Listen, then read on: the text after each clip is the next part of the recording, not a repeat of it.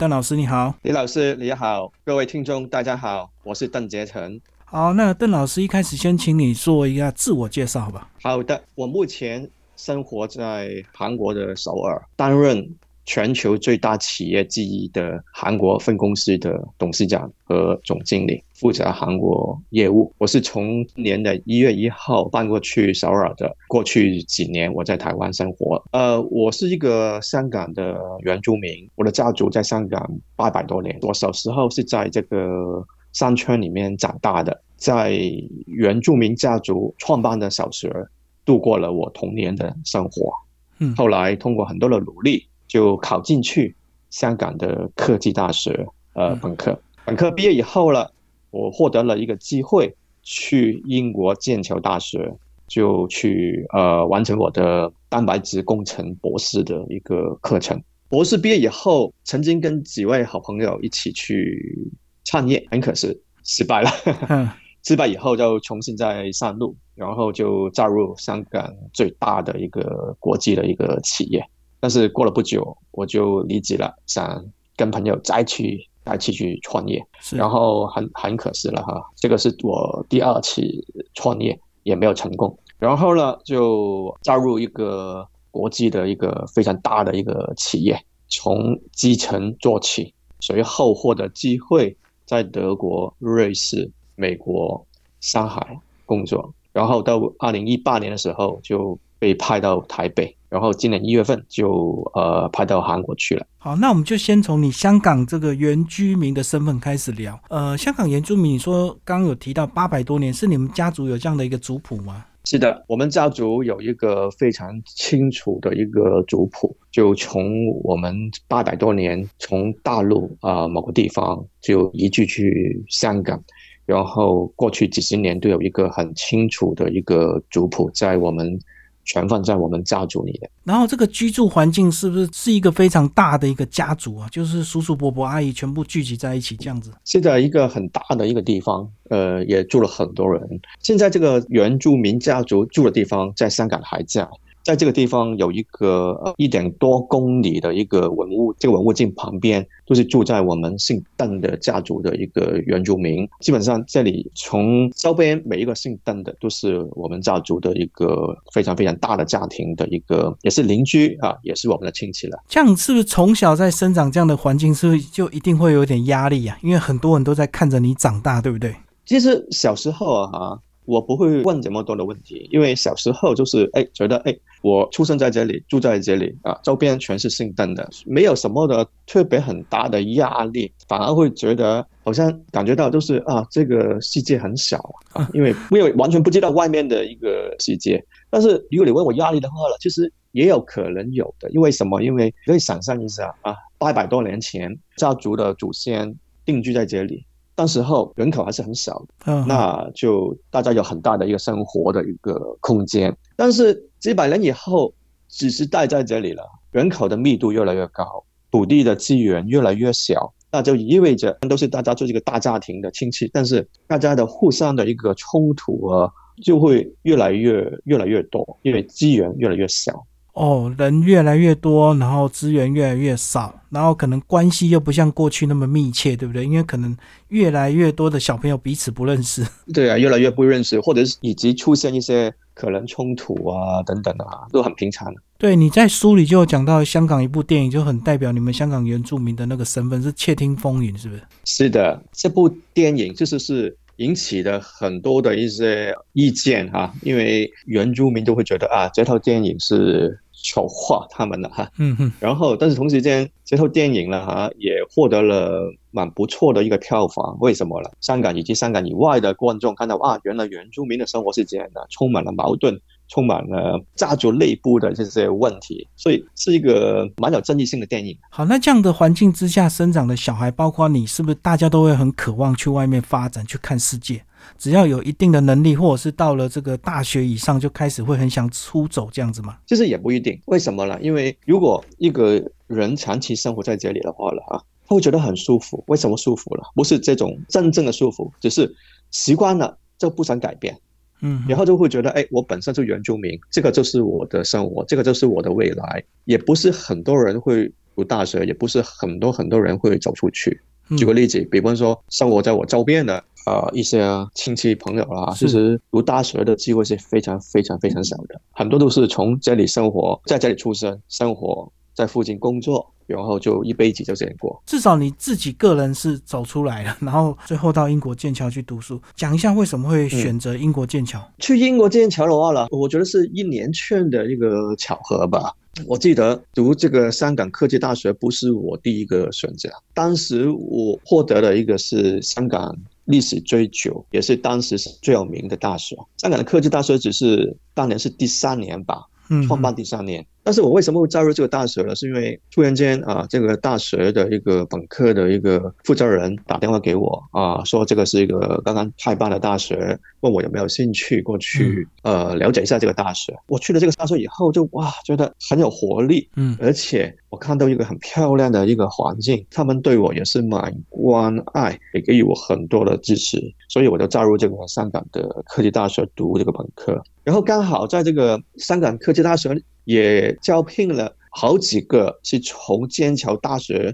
博士毕业以后回去当这个教授的一个老师吧。从他们身上我了解到这个剑桥大学是个很不错的地方，而且对他们来说，我只是第三年，所以香港科技大学也没有很多的一些毕业生可以去一些全世界有名的一些大学进行博士，所以所以他们都非常非常鼓励我，也非常支持我去走出去。毕业以后，那就去剑桥大学。应该不是一个很直接说我想去剑桥大学，是通过一连串的巧合，才会让我能够走出去到剑桥大学读博士。所以就是讲，因为你选择念香港科技大学，才有这一连串的意外就对了。因为刚好是很多老师从剑桥回来，就鼓励你去那边发展，刚好又新的学校、新的老师、新的校长，朝气蓬勃，大家都很积极这样。对呀、因为他很希望能够大学有一个毕业生能够第一个毕业生能够到剑桥大学里面读博士。就是你是代表性的人物，就对。好，那你选择蛋白质工程，吧这个稍微跟我们解释一下，什么是蛋白质工程？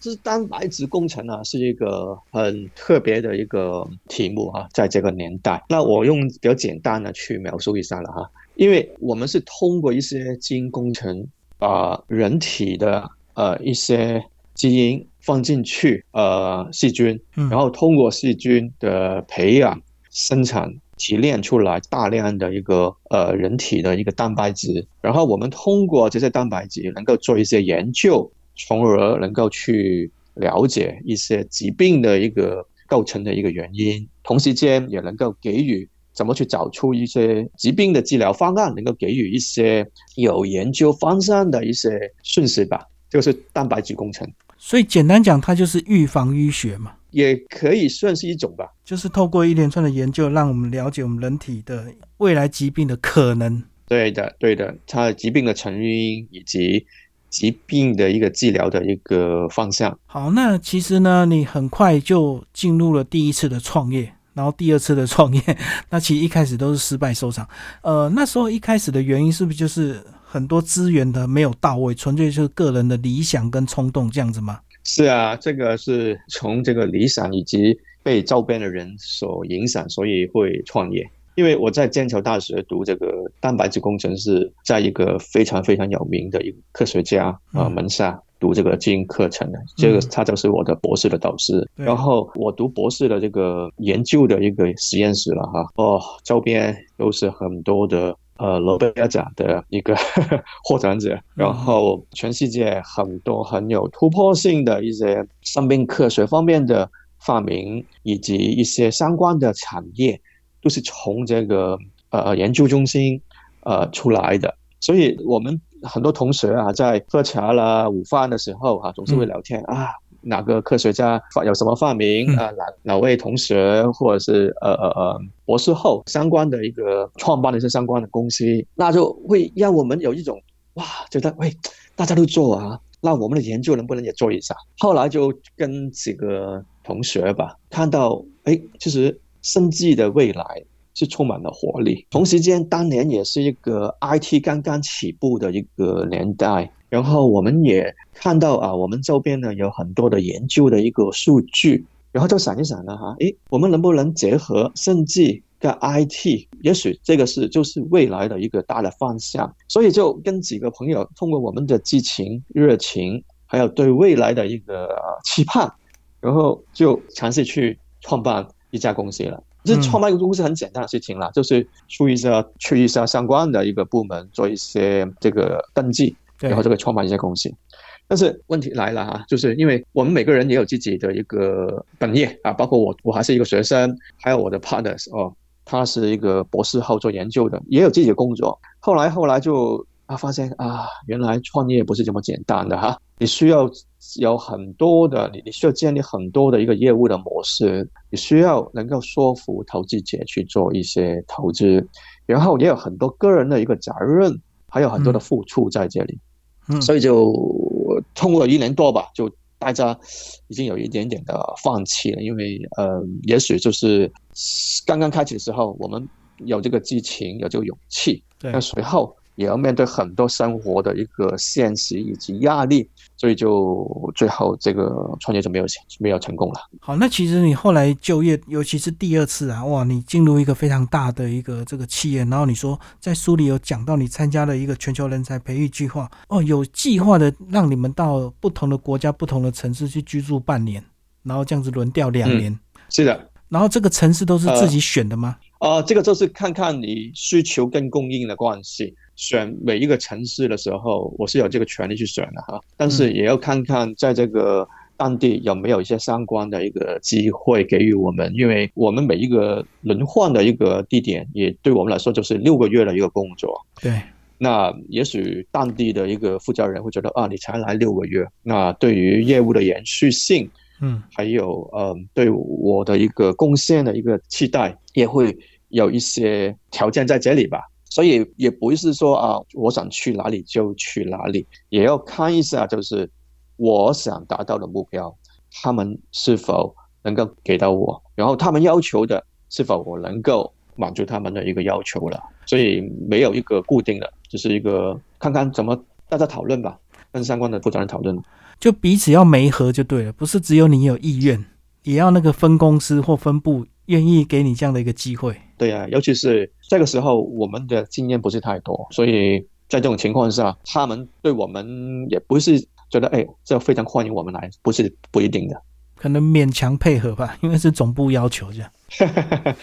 好，也许就是因为我们没有当地的一个负担，或者是这种背景，也许就是他们想看到我们一些第三方不一样的角度去帮他们做些事情吧。也是要看看你的能力，就对，能够提供他们什么样的一个协助。好，你书里其实也聊蛮多上海的一个经验，对不对？然后刚好定居在台北，哇，那刚好两个大城市，两个不同的文化，不同的节奏。是啊，是完全是不一样的。也许我可以跟大家分享一下了哈，那个哇，在上海生活跟台北生活的一个差异性在哪里？嗯，因为在大陆这个经济发展的速度非常非常的。快，然后生活的一个成本以及压力也是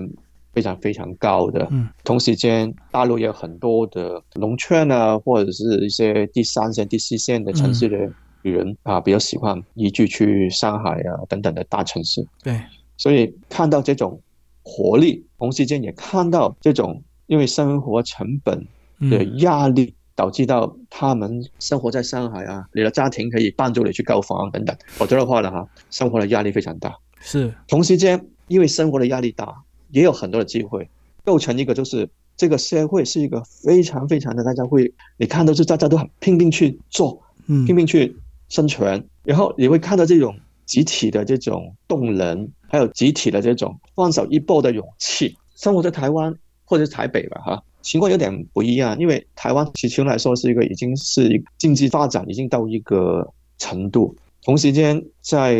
台湾生活的一个相对来说哈，生活的成本以及物价是应该在相对来说也不是非常非常高了哈，而且生活在台北的时候，会发现啊，其实。很多人对于追求这种生活跟工作平衡是有一定的一个要求了哈。反正周末啊、放假的时候啊，也可以呃出去周边哈玩一下。所以看到就是整体来说，台北的一个速度呃以及压力是相对上海来说是有一定的一个距离了哈。同时间也会构成一个不一样的一个生活的一个节奏以及一个社会的一个动态了。我觉得以台北来讲，可能相对就比较成熟。那很多人可能觉得，反正我赚不了大钱，那至少我要把生活的品质顾好，所以相对反而。整个人生的状态反而是比较平衡中的。是啊，尤其是在台北的话，哈，以及租房子住的远一点也可以便宜一点。对，同时间在台北以及新北这一带，房的供应还是蛮多的，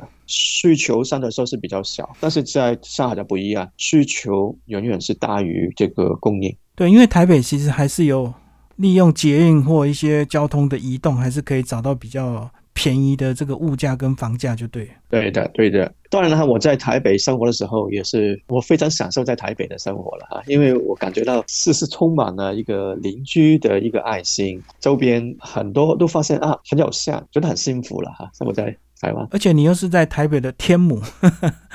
又是很多人梦想中的居住品质很高的一个地方，然后也比较慢活。对呀。是的，是的，我在天母这几年的生活了哈，在好奇心的推动下哈，观察了很多周边的人以及事情，让我获得了非常多的一个启发。所以你还是会去逛一下黄溪，就对，在那边散步。有啊，我基本上有空了就走过去这个啊黄溪这里去散步一下。也是在黄溪散步的时候啊，看到水的一个流动，就看到我人生的。上半场的一个学成了，所以像上半场，至少到目前为止，你个人觉得在整个状态下是满意的，对不对？哦，我我我我觉得非常满意了哈，嗯，也是我没有想象过我可以走得这么远，我的思想的空间会有这么的辽阔，因为正如我刚才跟大家分享的哈，我小时候是在一个呃原住民的一个山上里面生活，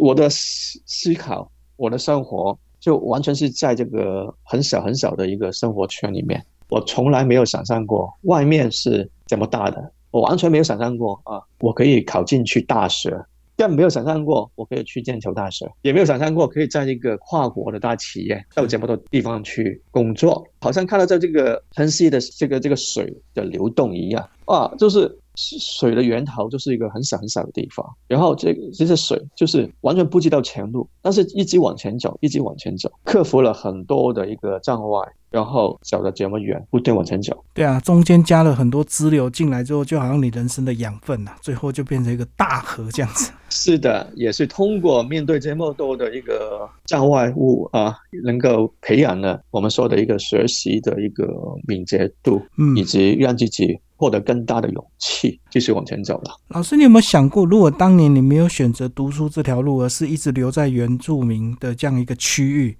你现在应该是做什么样的一个工作，过什么样的一个生活？哦，这个问题问得很好啊！哈，我看到小时候的我在看到一些呃长辈生活在这个原住民地方的一个长辈，嗯，那不就很简单呢，就是小学毕业以后，或者是中学毕业以后。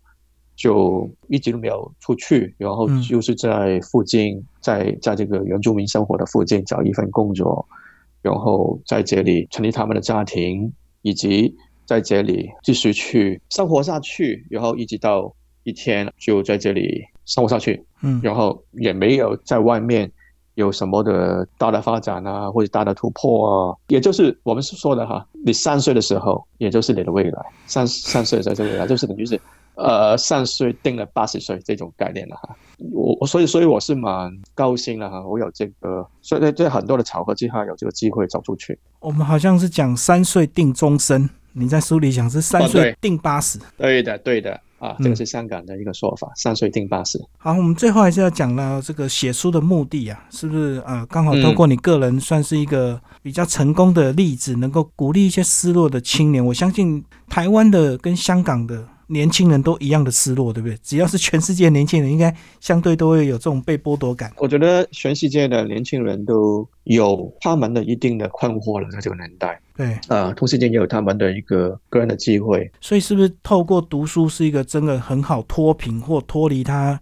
原本环境的一个最好的一个机会？当然了，读书是很重要了哈。嗯，同时间也要保持住一个好奇心。嗯，因为有好奇心的话呢。能让一个年轻人看得到更多的可能性，遇到更多的一个机会。这样的话呢，就能够让他们获得一个更多的选择，以及去发展他们的未来。我觉得是不是因为以前我们的传统习俗啊，这个过度强调读书最重要，所以造成现在很多年轻人反而对读书很反感，他就非要走自己的一条路。我相信这个是一个在亚洲社会一个很普遍的一个状况，就是很多的家长以及小朋友都会觉得啊，读书就是为了考试，嗯，为了考试就是为了找一个好的大学。那这个就是他们的可以未来吧，但是在这个过程中也会导致到很多小朋友失去了呃读书的一个乐趣，嗯，以及能够在读书或者在学校生活过程中就获得启发的一个机会，